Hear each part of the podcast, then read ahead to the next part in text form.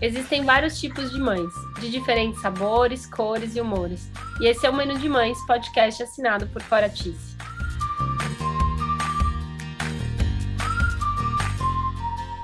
Eu sou a Cora, mãe da Teodora, trabalho há 10 anos no mercado infantil e sou idealizadora do Menu de Mães, onde vou compartilhar com vocês experiências, aprendizados, através de reflexões, entrevistas e bate-papos, para trocarmos muitas receitas.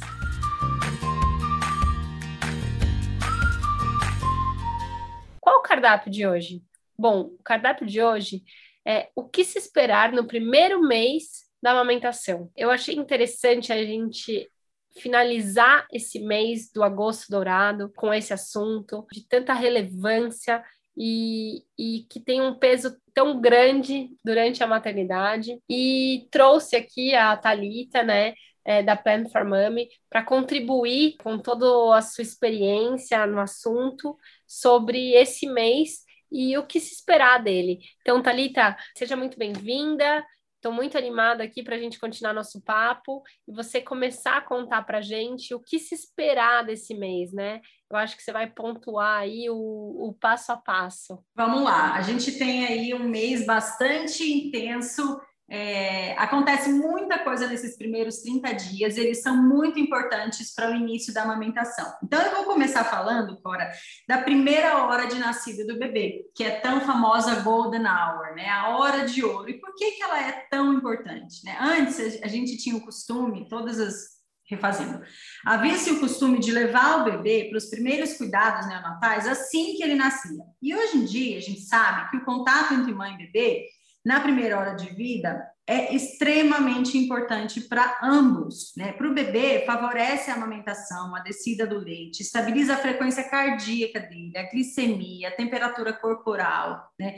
Para a mãe, os benefícios vão da esfera física à esfera emocional, né? A gente tem primeiro a liberação do hormônio ocitocina, que ocasiona a contração do útero, diminuindo o sangramento. Nessa primeira hora, quando se estabelece esse primeiro contato mãe-bebê, é uma explosão de ocitocina, o que reduz a chance de depressão pós-parto. A gente tem nessa hora o encontro da mãe para o bebê. Esse momento que a gente tem esse encontro, né, Talita? Esse encontro dessa mãe e desse bebê que, que como você disse, é uma hora de ouro, né? a tal da Golden Hour.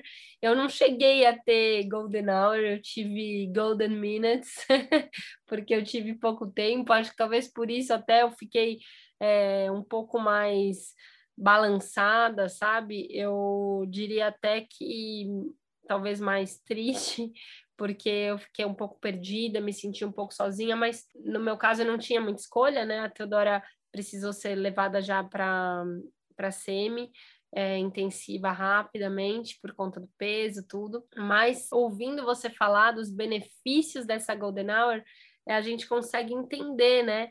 Porque isso é tão falado, né? Mas que muitas vezes as pessoas não sabem é, nem quando é essa Golden Hour, exatamente e nem o que ela traz de benefícios, né? É importante dizer, Cora, que essa hora ela foi cientificamente provada é, trazer todos esses benefícios. Então virou uma lei, né? É direito da família viver essa hora desde que o bebê esteja com seus sinais vitais em ordem e não esteja precisando de, realmente de nenhuma intercorrência, né?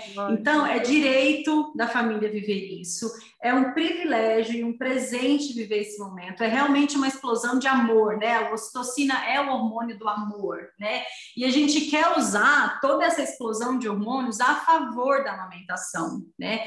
E, e, e, é isso que acontece nesse momento. A gente usufrui de uma questão hormonal para que ela comece a produzir o primeiro estágio do leite, que é o colostro. Né? Então, esse momento, é, quando o bebê nasce, ele tem o seu reflexo de sucção muito aguçado. É como se ele nascesse como um cãozinho farejador. Ele fica buscando a mãe, fica cheirando. Se a gente ainda consegue colocar o bebê para mamar nessa hora, é um grande bônus da hora de ouro né? Eles nascem com reserva, então ele não nasce com fome, mas a sucção para ele nesse momento é um reflexo, traz conforto. Então, quando nesse momento a gente consegue fazer esse match, né, dele mamar ainda nessa hora, é extremamente benéfico. Favorece também o vínculo mãe-bebê, e é por isso que tem relação com diminuir riscos de depressão pós-parto, porque ela já consegue estabelecer com ele um vínculo maior nesse momento.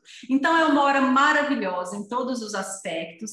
A gente faz valer desses hormônios, então começa a produção de colostro. E o que, que é esse colostro? É um leite produzido no início da amamentação e ele tem tudo o que o bebê precisa. Ele é extremamente espesso, rico em minerais, rico em proteína, em gordura, em água. E o bebê nasce com uma capacidade gástrica, Cora, muito pequena. O estômago dele é do tamanho de uma cereja, que tem de 5 a 7 ml. Ou seja, essas gotinhas que ela está produzindo são super suficientes para o bebê. É tudo que ele precisa nesse momento. Nesse momento, ela ainda está na maternidade, né? Então, começa a produzir colostro. O que, que a gente quer fazer? A gente quer estimular ao máximo essa produção de leite. Então, essa produção de leite, ela se dá com a saída da placenta é nesse momento. Então, independente se o parto foi cesárea ou normal, existe a primeira mensagem que o corpo recebe é a saída da placenta. Vale ressaltar que se foi uma, uma, uma cesárea agendada, ou seja, não houve trabalho de parto, o corpo pode levar um tempo a mais, Cora, para começar a entender que ele precisa fazer essa virada de chave para produzir o leite. Ainda mais a gente quer fazer esse estímulo, ou seja, num parto cesárea agendado, é extremamente importante que a mãe tenha essa hora de ouro. Essa vai ser a primeira mensagem que o corpo dela vai ter de que o bebê saiu da barriga.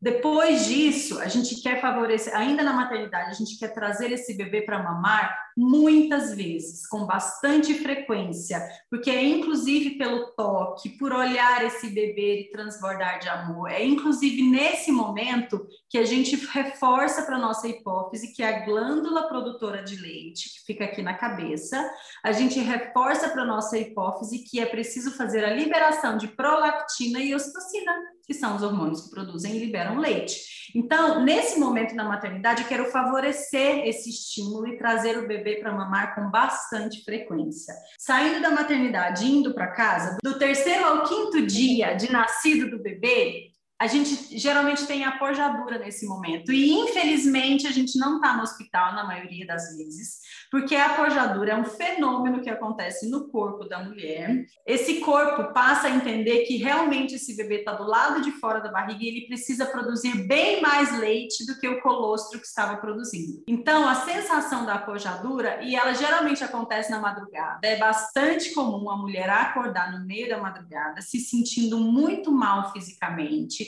com a mama grande, pesada, dolorida, com calafrios, com mal-estar, com febre, né? Isso tudo é a, a, são efeitos dessa apojadura, ou seja, o leite está descendo, é realmente uma queda de hormônios muito grande, é, e essa mulher passa então a produzir leite, a produzir leite em maior quantidade.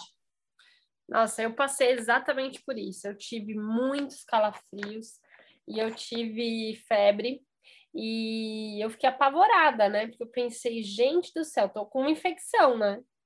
Aff, Maria, deu alguma coisa errada no parto. tô, tô com algum problema, eu fiquei apavorada. Lembro de chamar a enfermeira, porque no meu caso eu ainda estava no hospital e eu achei ótimo, porque assim eu não fiquei tão assustada, né? Se eu tivesse em casa, acho que eu ficaria mais assustada, porque realmente foi à noite. Eu não me lembro se foi exatamente na madrugada, mas foi bem no finalzinho da noite. E quando a, quando a enfermeira chegou, ela explicou: ah, isso era a pujadura do leite. Eu, quê? que isso? Eu falei, gente do céu, ninguém nunca me explicou isso, ninguém nunca me contou que eu ia sentir tudo isso. Eu falei, gente, como assim as pessoas não contam isso? Elas têm que dividir isso, né? Porque é uma coisa muito desagradável e você já tá com dor, porque você já acabou de passar por uma, né, por uma cirurgia, enfim, é, não é fácil, né? Então, realmente é assustador, Sim, mas é... é por uma boa causa é por uma boa causa, é o corpo entendendo esse novo estágio da produção de leite, né? Junto com a pojadura, a gente tem também esse bebê que vai aumentando a capacidade gástrica dele. Quer dizer o seguinte, que o estômago do bebê também vai aumentando, e aí no terceiro dia, o estômago dele que nasceu do tamanho de uma cereja, no terceiro dia já tem tamanho de uma noz moscada, que ele tem uma capacidade gástrica de 20 a 27 ml a cada mamada e assim sucessivamente. O estômago dele vai aumentando e a produção de leite dela precisa acompanhar a necessidade dele que aumenta. Né? Então, para a gente falar agora, resumindo, a gente falou da primeira hora de ouro, a gente, a gente falou da Golden Hour, a gente falou da produção inicial, que é de colostro, e a gente falou da pojadura. Então, a gente está mais ou menos, pensando numa linha do tempo, a gente está aí no quinto, sexto dia que o bebê nasceu. Daí até o trigésimo dia, ou seja, o primeiro mês do bebê, Cora, o único objetivo dessa família é conseguir estabilizar a produção de leite da mãe. O que, que isso quer dizer? Produzir, esvaziar a mama dela, para que ela não evolua para uma inflamação, por exemplo, como uma mastite, que pode ser gravíssima. Então, a gente quer esvaziar a mama dela e a gente quer esse bebê bem saciado para que o desenvolvimento dele aconteça adequadamente, ou seja, para que quando a gente for no, pediatra daqui a pouquinho, é, ele esteja ganhando o peso necessário para se desenvolver bem. Então, quando a gente fala do quinto dia em diante, é conduzir bem um processo de amamentação. O que, que isso quer dizer? Essa mãe precisa estar sempre bem posicionada. Quando eu falo bem posicionada, é na poltrona dela de amamentação, com a tipóia segurando a mama para que o bebê consiga alcançar e fazer uma pega correta. É o bebê bem posicionado na almofada de amamentação para que ele tenha fácil alcance à mama e a mãe não precise se curvar inteira para amamentá-lo.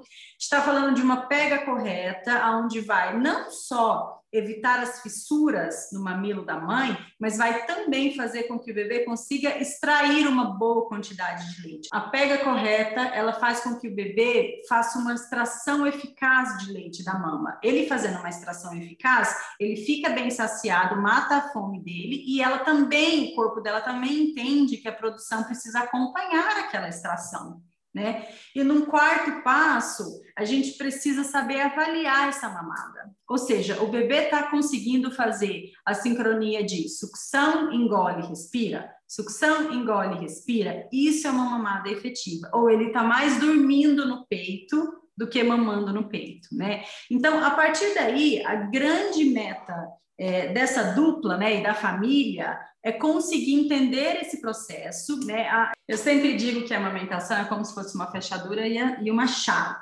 A gente precisa de uma mama que esteja anatomicamente pronta para amamentar, ou seja, tivemos a pojadura, teve a descida do leite, a gente precisa da, do bebê com uma cavidade oral é, adequada para amamentação, para começar esse aprendizado, fora. Ela aprender a amamentar e ele aprender a fazer essa sucção, que a gente chama de sucção efetiva, né? Se esse bebê vem para o peito e faz essa mamada efetiva, o corpo dessa mulher está tendo a constante mensagem de que ele precisa manter ou talvez até aumentar essa produção de leite. Lembrando que o bebê nasce com o estômago do tamanho de uma cereja e com 30 dias ele tem estômago do tamanho de um ovo, que cabe até 150 ml de leite. Quando eu falo que a cada mamada esse bebê consegue ingerir mais ou menos 150 ml de leite, a produção da mãe ela precisa acompanhar isso, percebe? Sim. Quanto melhor for esse processo conduzido, mais ela vai atender a necessidade dele. Né? Por isso que a livre demanda adequada nesse momento é tão importante. Quando eu falo de livre demanda adequada, eu quero dizer alimentar o bebê sempre que ele tiver fome, considerando que se ele fez uma boa mamada, ele vai demorar mais ou menos uma hora e meia para ter fome de novo porque é o tempo de digestão do leite materno. Qualquer coisa antes disso é, qualquer incômodo, qualquer choro, se ele mamou bem, não vai ser fome. Quando eu falo de uma livre demanda adequada, Cora, eu também estou favorecendo que essa amamentação seja a longo prazo, porque se eu tenho um bebê que está a cada meia hora, a cada 40 minutos no peito, essa mãe vai achar que ela não dá conta de amamentar, porque é muito puxado, né? O intervalo é muito curto entre uma mamada e outra. Se eu, eu sei.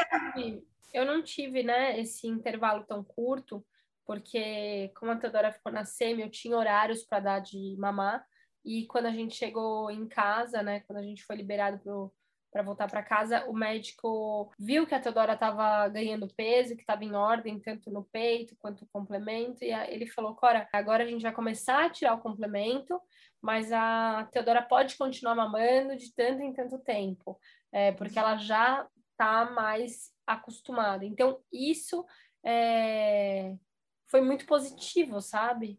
porque eu conseguia ter um intervalo um pouquinho maior, não era muito, mas já faz toda a diferença, porque realmente é isso que você disse. Se é um intervalo muito, muito pequeno e é um processo que, né, é um processo cansativo, ainda que você esteja numa poltrona só ali, porque você tá nutrindo alguém, né? Então isso realmente é cansativo. Então você precisa ter um espaçamento um pouco maior para poder fazer isso da melhor forma possível, né? E pensando a médio prazo, Cora, quanto melhor é essa, essas mamadas forem, mais essa mãe vai conseguir esticar essas mamadas, percebe? Então, assim, aprender esse primeiro momento da amamentação, onde ambos estão aprendendo esse exercício que é, né? É, quanto melhor quanto melhor esse, esse bebê aprender a mamar, mais efetiva fica essa mamada dele.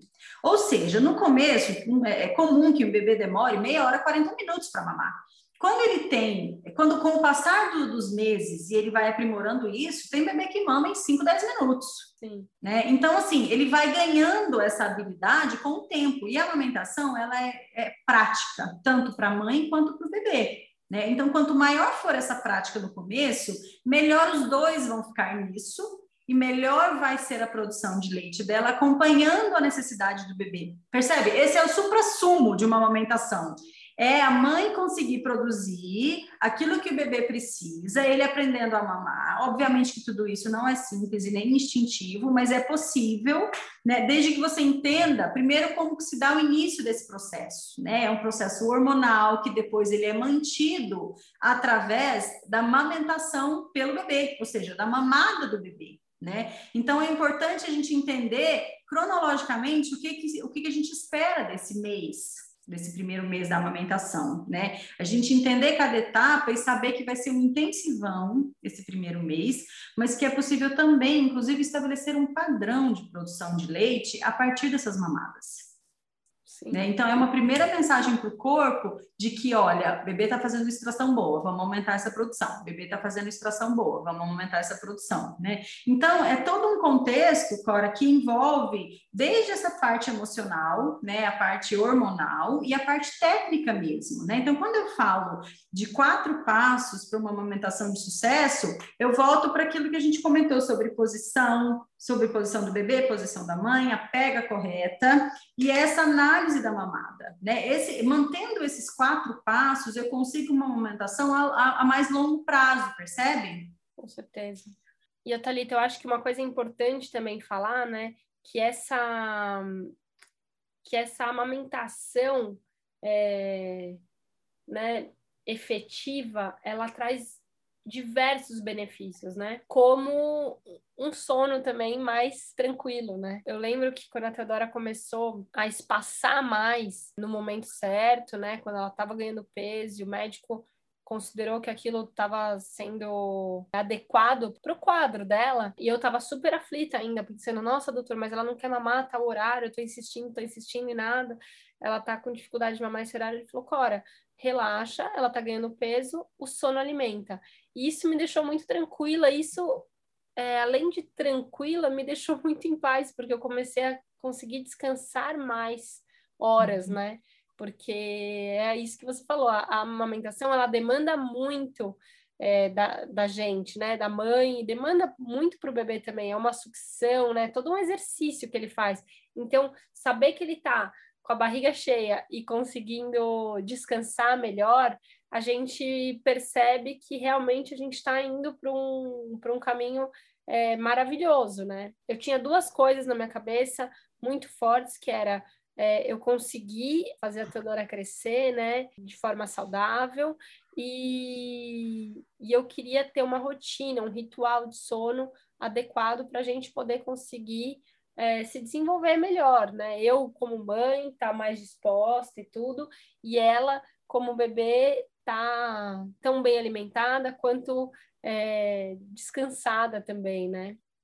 Sim, com certeza, Cora. No meu trabalho, né, na minha consultoria, eu só trato a amamentação junto com sono e vice-versa, porque existe uma correlação direta entre esses dois processos, né? Então, assim, antes da gente falar de rotina, de bons hábitos de sono, a saciedade é um pré-requisito básico para um bebê dormir bem, né? E essa fala de o sono alimenta é uma fala muito comum por uma razão muito simples, é uma questão hormonal mesmo. Quando a gente faz uma boa qualidade de sono, ou seja, a gente está bem alimentado, então a gente é capaz de fazer uma boa qualidade de sono, passando por todas as fases que o sono tem, a gente produz adequadamente os hormônios leptina e grelina, que são hormônios de saciedade e de fome. Ou seja, quando eu estou dormindo, eu produzo o hormônio da saciedade. É por isso que a gente diz o sono alimenta, porque eu estou produzindo um hormônio que me deixa saciado.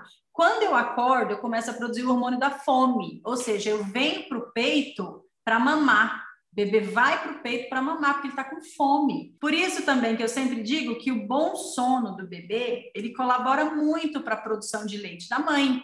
Porque a gente tem um bebê que está dormindo bem, ele vem, ele mama com eficácia, e a gente tem uma mãe que pode dormir um pouquinho a mais. A gente sabe que nesse momento, qualquer meia hora, 40 minutos, é muita coisa para uma mãe dormir a mais. Então, assim, a gente comemora cada meia hora que esse bebê está conseguindo esticar mais, porque é um tempo que ela tem para descansar mais.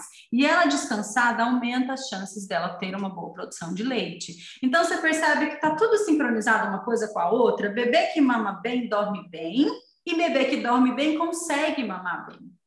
E aí a gente tem uma mamada efetiva e a gente sai desse primeiro mês, Cora, começando a pensar o seguinte: daqui a pouco eu consigo já estipular uma rotina para o bebê, já favorecer os bons hábitos de sono para que ele consiga sim ter uma boa qualidade de sono. Nesse início, é importante a frequência de mamada ser realmente curta, porque a gente está primeiro aprendendo a mamar, ele está aprendendo a mamar, ela está aprendendo a amamentar. A gente precisa equilibrar essa produção de leite, ou seja, se ela está com muito leite, precisa esvaziar a mama. Se ela não está com muito leite, precisa produzir a mais, né? Então a gente tem uma e, e até uma questão de sobrevivência também, sabe, Cora? O bebê nessa fase ainda não é, é adequado que ele durma longas horas por uma questão de sobrevivência mesmo, né?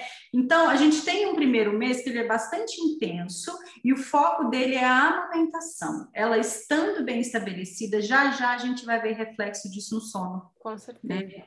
Nossa, Thalita, eu adorei. Eu acho que a gente conseguiu aqui trazer de forma é, resumida, mas muito clara, né? Esse, essa, o que se espera mesmo para esse primeiro mês, né?